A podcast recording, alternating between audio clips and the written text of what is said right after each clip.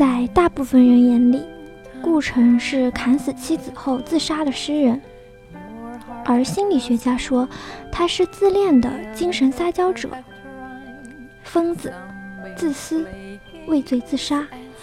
任何一个尊重生命的人，都会谴责他轻易夺取别人生命的行为。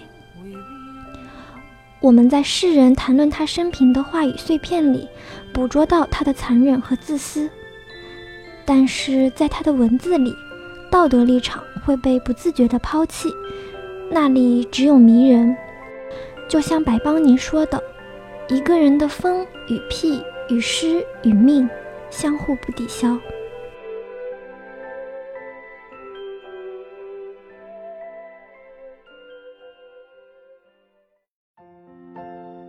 顾城遇到谢烨是在火车上，他在火车上画，画了谢烨身边每一个人，唯独没有画他和他颈后最淡的头发。下车的时候，顾城递给谢烨写着自己住址的小纸条，叫他小叶，然后开始有了一切。我没有见过谢烨的样子，但是在顾城笔下，她是美的。眼睛又大又美，深深的，像是梦幻的鱼群。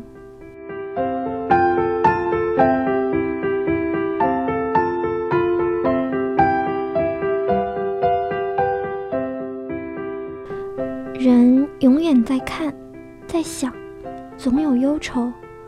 我从来没有像现在这样，充满了活下去的渴望。我好像在虚伪肮脏的海里漂了好久。终于看见月亮一样干净的海岸，我要到那里去，我要见到你。在和谢烨通信的时候的顾城是带着活着的乐观的，充满了活下去的渴望。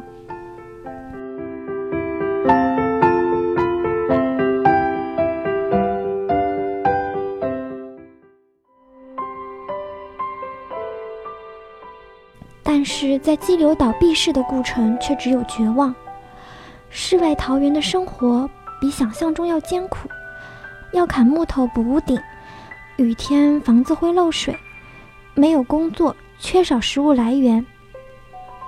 而此时的谢烨更像是顾城的母亲，照顾他和婴儿相爱，让人敬佩又心疼。嗯，大概有多艰苦呢？就是。顾城他们可能需要，他们在激流岛可能养了一群鸡来维持自己的生活，但是后来奥克兰政府就不允许养鸡。嗯，后来呢，顾城就主动去和政府交涉，说为了可以养这些鸡，他愿意去坐牢。我听到这里的时候，其实觉得顾城还蛮可爱的。嗯，即使艰难，但是顾城仍然固执的要留在岛上。并且禁锢谢烨和婴儿也待在他的理想国里，他理所应当的认为这两个女孩子和他一样憎恶世俗，而自己呢是把他们从世俗里面拯救出来。后来婴儿和炼气功的老头离开了，谢烨也要离开，要逃离他精神王国的控制，离开这个任性、自私、拒绝长大的孩子。于是他成了一个巨大的伤口。小的时候，他只想做一个好人。向着光明走去，擦洗着自己的灵魂，用决心和毅力抛去身后的暗影，要不负罪的活着。而后来，他就只想着死了。在他的《婴儿》这本书里，充斥着顾城对死亡的狂热和偏执，那是一种极端的理想主义。他在书里面一直重复：人们生下来就是为了死亡的。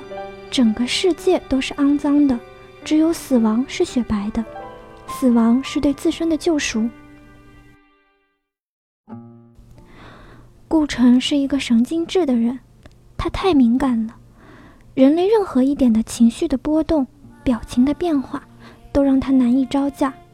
他只能和自然、和树、和风、和知了退下的空壳里纯白的经络，沉默自在的相处。这个拒绝长大的孩子，他那些金色的梦想，大概和人类无关。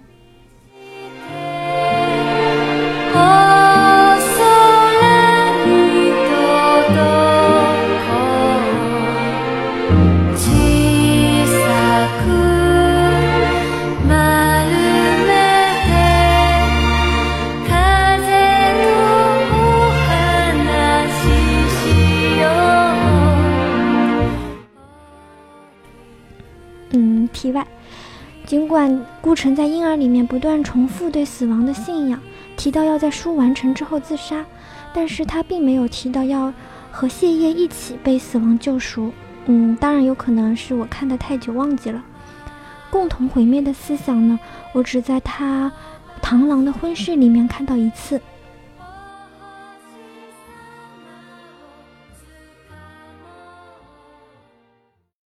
螳螂的婚事，顾城。雌性的大螳螂在荒草间威武地漫步，不小心遇见了她可怜的丈夫。瘦小的翅膀像两片干枯的竹叶，绿眼睛很大，像两颗泪珠。他的小须扫过她悲伤的额角，他并起双足，像是求助。他们相爱了。在一个深秋的下午，草木稀稀疏疏，太阳在走向深谷，风有些凉了，天色将暮。雌螳螂震动纱衣，束紧肥大的小腹。它转过头，像是行最后的亲吻，一下子咬下了丈夫的头颅。